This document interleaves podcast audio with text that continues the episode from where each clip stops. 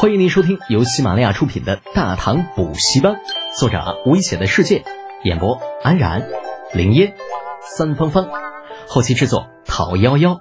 感谢订阅。第五百零一集，下雨了。世子安好，老夫正是怀远，天为郑家主啊，我们见过面了。下了马车的李浩对着面前那华服老头拱拱手。又转对他身边的另外一个老头笑道：“这位想必就是王家主了吧？二位远来未曾远迎，恕罪恕罪啊！”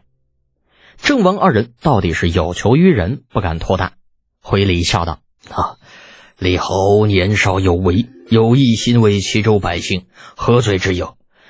呃，倒是我们两人不请自来，给李侯添麻烦了。”李浩打了个哈哈，比了个请的手势。二位长辈客气了，里面请，请。这次郑王二人倒也没有再客气，啊，好歹李浩在陈仓县也是有产业的人，就多半算是半个地主，拿出主人的做派也是无可挑剔的。酒楼那还是以前的酒楼，房间亦是曾经王元德与李浩对饮的房间，除了客人身份有所改变，其他一切照旧。三方分宾主落座，早有店中伙计将准备好的各式美食呈上，又有数位西域绝色女子持壶上前为二人斟上美酒。郑王二位家主都是见过世面的，仅在初时诧异的看了那几位女子一眼，随后便眼观鼻，鼻观心，静静坐在一旁，等着李浩开口。李浩身为主人，自然不能够让客人久等，笑着举杯道：“来，二位家主。”这第一杯酒，在下敬二位，愿二位福寿绵长，家业万年。就万年个屁！那老子都快要被你丫给折腾死了，还说什么福寿绵长？就经过这一次的事儿，怕不是要少活十年？心中暗骂的同时，两位家主笑得无比开心，还是谦逊道：“哎呀，李侯太客气了，我二人来的仓促，蒙李侯招待。”不胜感激，文绉绉的说话方式，李浩很不习惯。哎，啥也不说了，都在酒里，在下先干为敬。饮胜，一仰头，满满一杯酒直接灌进嘴里，咕嘟一下，嗯，毫不犹豫。对面俩老头看得头皮发麻，就这要是一般的酒，那喝也就喝了。可问题是，这他妈是李家出产的高度数蒸酒啊！就这么一大杯，怕不是三两还多。一口下去，哪怕是连老命都要丢掉半条。不过这酒要是不喝，还真不行。迎着李浩似笑非笑的目光，俩老头牙一咬，眼一闭，拼了！一大杯酒下肚，从舌头到胃里火辣辣的。俩老汉顾不得面子，连忙各自拿起筷子往嘴里夹了几口菜，将那股火辣压了下去。妖兽啊！就来之前怎么没有想到这小子是个混不吝，根本不按常理出牌。不过话说回来啊，就这菜的味道倒真不错，感觉竟比长安顶级酒楼还要强上不少。也不知道这家酒楼的老板是从哪儿请的厨子，走的时候一定要问一问，看看能不能带回长安。稍微走神片刻，桌上酒盏再次被添满。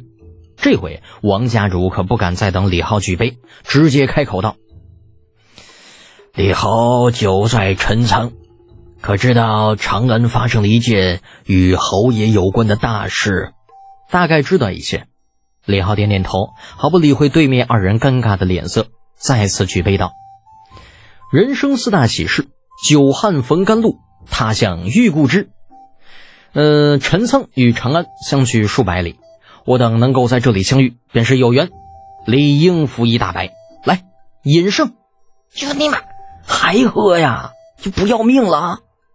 两把老骨头无奈举起杯子，就不情不愿地说了一句：“饮胜！”哐当，酒到杯干，又是三两酒下肚。就算李浩酒量不错，六两近乎六十度的烈酒如此快的灌进肚子里边，也是有些受不了，眼睛充血。变得一片血红，不过他却并不打算停下来，摆摆手，身后西域美人上前，再次将酒倒满。二位家主啊，这一杯感谢两位百忙之中莅临其中，在下无以为谢，先干为敬。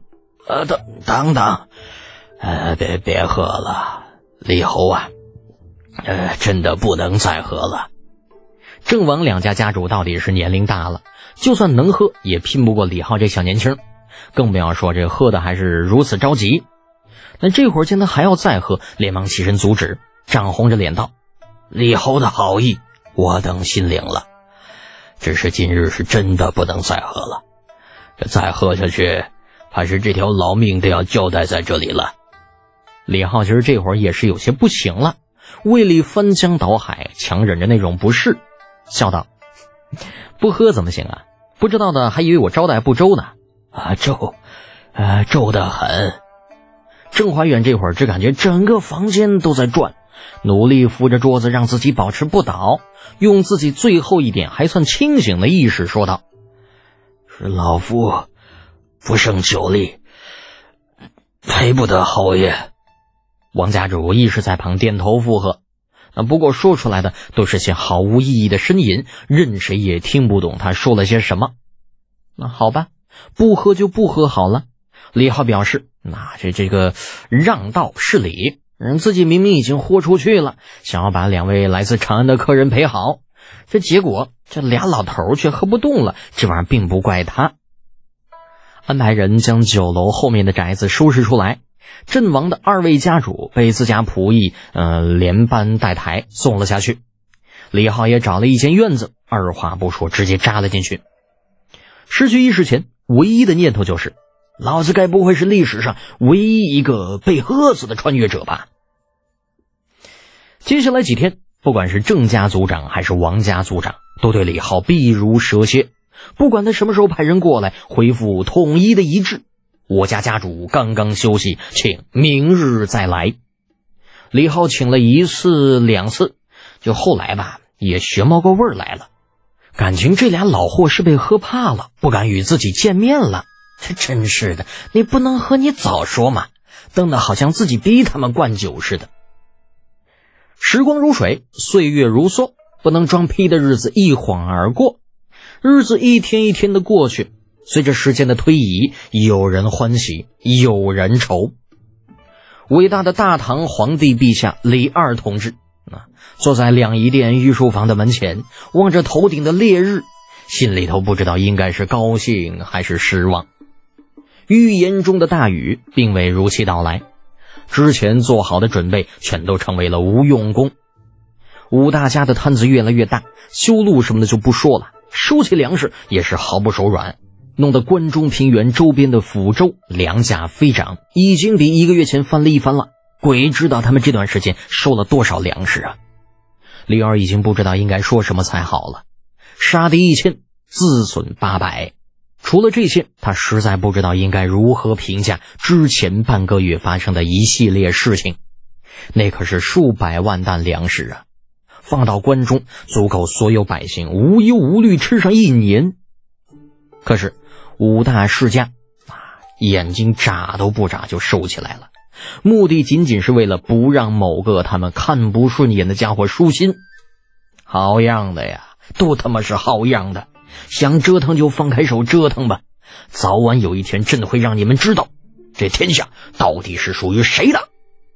是夜，月明星稀，月亮嘞。七月十五中元节虽然算不得什么大日子，可是按规矩也要祭拜祖先呐。可就在祭祖的过程中，代表李二负责祭拜事宜的宗正四卿李道宗偶然抬头，猛然发现，原本应该高高挂在天上的圆月，竟然意外的被厚厚的云层给遮住了。乌云遮月，这原本算不得什么大事。可如果放在旱了整整半年的关中，则不一样了。这代表着很快就会有一场大雨。李道宗就算再不关心政事，也免不了心中一阵激动，啊，对着自家老祖宗的牌位狠狠地磕了一个。轰隆一声，雷声大作。本集播讲完毕，安然感谢您的支持。